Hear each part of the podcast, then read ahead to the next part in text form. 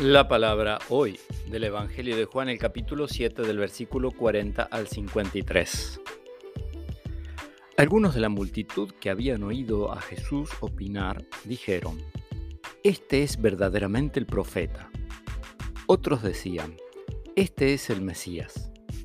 Pero otros preguntaban, ¿acaso el Mesías vendrá de Galilea? ¿No dice la escritura que el Mesías vendrá del linaje de David y de Belén? El pueblo de donde era David, y por causa de él se produjo una división entre la gente. Algunos querían detenerlo, pero nadie puso las manos sobre él. Los guardias fueron a ver a los sumos sacerdotes y a los fariseos, y estos le preguntaron, ¿por qué nos lo trajeron? Ellos respondieron, nadie habló jamás como este hombre. Los fariseos respondieron, ¿también ustedes se dejaron engañar?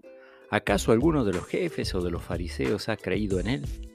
En cambio, esa gente que no conoce la ley está maldita.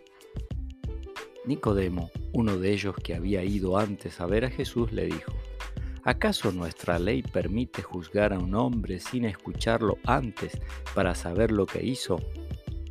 Le respondieron, ¿tú también eres Galileo? Examina las escrituras y verás que de Galilea no surge ningún profeta. Y cada uno regresó a su casa. Palabra del Señor.